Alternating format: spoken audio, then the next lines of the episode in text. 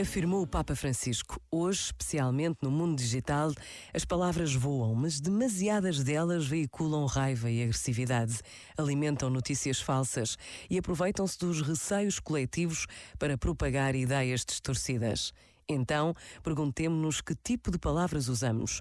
Palavras que manifestam atenção, respeito, compreensão, proximidade, compaixão ou palavras que visam principalmente fazer-nos mostrar-nos melhores diante dos outros.